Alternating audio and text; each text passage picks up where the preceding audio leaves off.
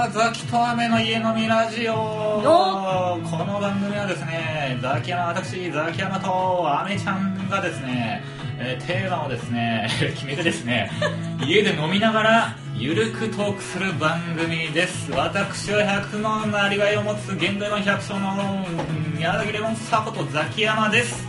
そして、私アメちゃんこと藤野綾子は子育てしながら働く、まあ、いわゆるワーキングママですはい、よろしくお願いします。お願いしますじゃあ、この番組のコンセプト通りですね、また乾杯しちゃいます。はい飲みながらトークするので、すいません、乾杯させていただきます。はい、ストロングゼロですね、今日もね。はい、乾杯。はい、じゃあ、ちょっと飲みます。あうん、うん。いやー、いいね。ーうん。まだ昼、昼なんですけどね。ね。はい、今日のテーマは何ですか？今日のテーマはですね、はい。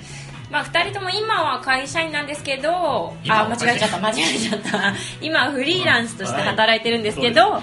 まあ、その前のね会社員時代の思い出っていうのをちょっとお思い出ね。思い出を語ってい。ただければなと思っております。えっと僕はですね、はい。あの IT 系なんですよね、うん。あの大学出てからずっとシステムエンジニアやってまして、でまあ転々としてですね、まあ、最後あのウェブ制作会社に入ってでまあ独立してフリーランスでもう12年経つんですけれども、うん。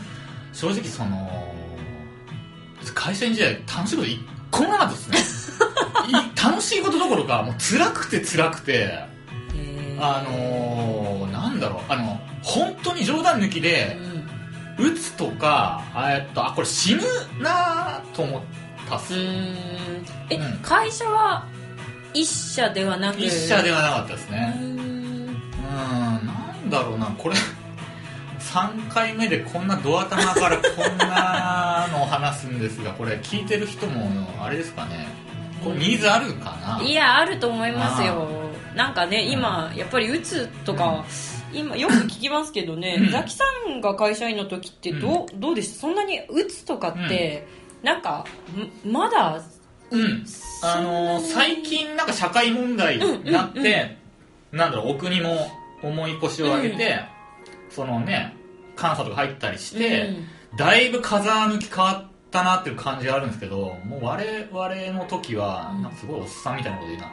でも我々もの時は本当にむちゃくちゃで労働環境が、うんうん。特に IT 業界が結構すごかったかな、うーん。うん、もうねだからなんて言うんだろう。僕そのなんだろう。働き始めで、えっと、残業時間がいきなり150だったんですよ。もう配属されてその月からなるほど。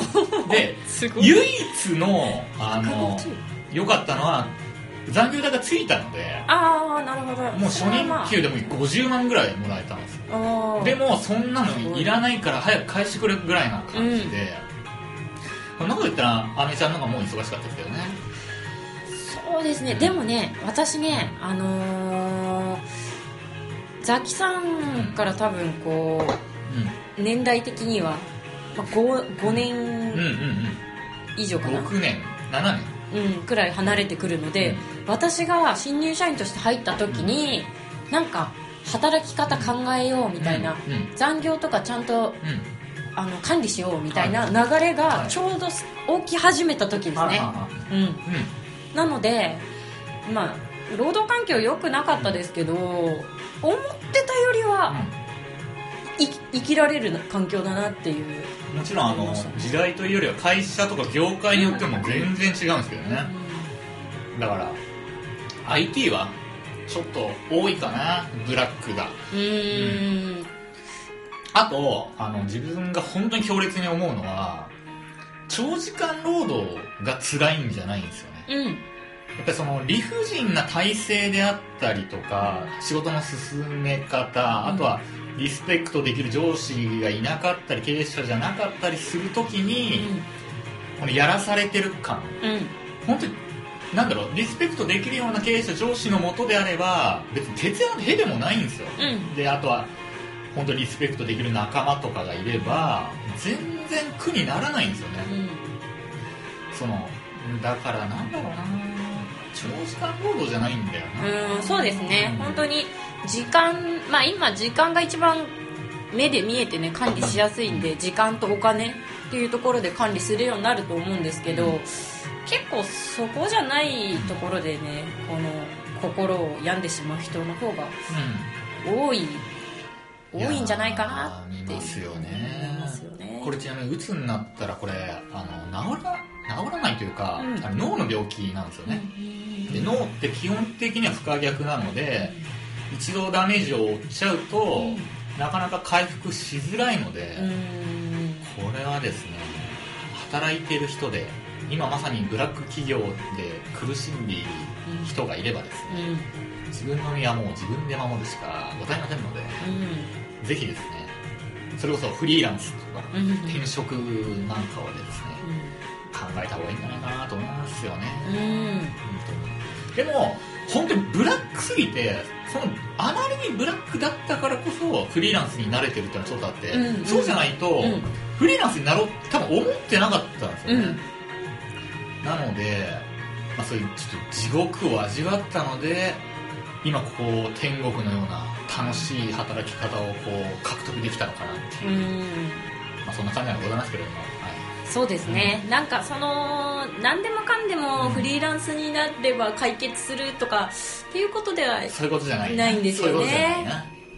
そうそう。いうことじゃないんです。そうなんですよね、はい、それこそねその残業何百時間みたいなくらい結局働いたから、うん、なんかスポーツと一緒でね、うん、質かける量的なところもあると思うんですよね、だからそれでやっぱり他の人には蓄積できてない量のものが自分の中にね例えば蓄積されててそれがフリーランスで発揮されてるっていう可能性もあるんでやっぱり心病んでしまったら絶対ダメなんですけど、うん、あのー、ただ楽な仕事をやるっていうこととはもう別物として考えてほしい、ね、そうだね。だからあのー、今平和じゃないですか、うん、だからその戦争体験してなんかすごい重いどんどん 重い重い重みにはまってて重いでもそうですよね。だから戦争を体験した人が今の時代は本当にありがたいことなんだっていうのは分かってるけども、うん、体験してない人なかなかねそう感じれないのでね、うん、仕事もまあその初めからなんかぬるいところにいるとなんかそのありがたみというかあのね分からないのでね、うん、なんかやっぱり不条理の中でもがき苦しんだ経験があるからこそ、まあ、自由に働けることのありがたみが、うん、ひしひしと感じてるのかなっていう感じがしますけどね、そのでも、うん、ちょっと心を病みそうになった時っていうのは、会社の人にこうそういうのって打ち明けたりできるもんなんですか？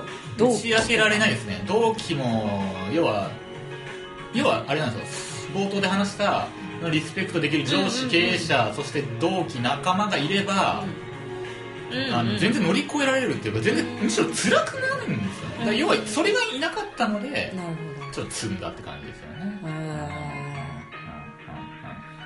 はい。まああと1分ぐらいですけれども。あのじゃあ 何かありますか？難しいですね。だからあれですよねサラリーマンが悪いわけじゃなくて正直そのめっちゃいい仲間とかに恵まれるのであればまた組織でやるのもありかな、もうだって福利厚生がいい会社なんてもう最高ですよね、うん、その超ホワイト大企業、うん、入り直せるもんなら入り直したいともちょっと思いますけどね、私は今フリーランスですけど、うん、別にいつでも会社員になってもいいなって思ってますしそのなんかやっぱりチームで何かやることってすごいそうね。ビッグビジネスができるのはもう組織じゃないと無理なので、まあ、我々はスモールビジネスで、まあなんかこうね幸せな働き方をまあ模索してるっていう感じですよね、はい、まあ、そんな感じでございますけど。今回こんなもんですか？ちょっとなんかすごい真面目というか重くなってしまいましたね。なんかね、ゆるい家飲みラジオなんて最初冒頭始まったんですけど。ねこんな真面目な回もあるんですね。ね出てしましたけども。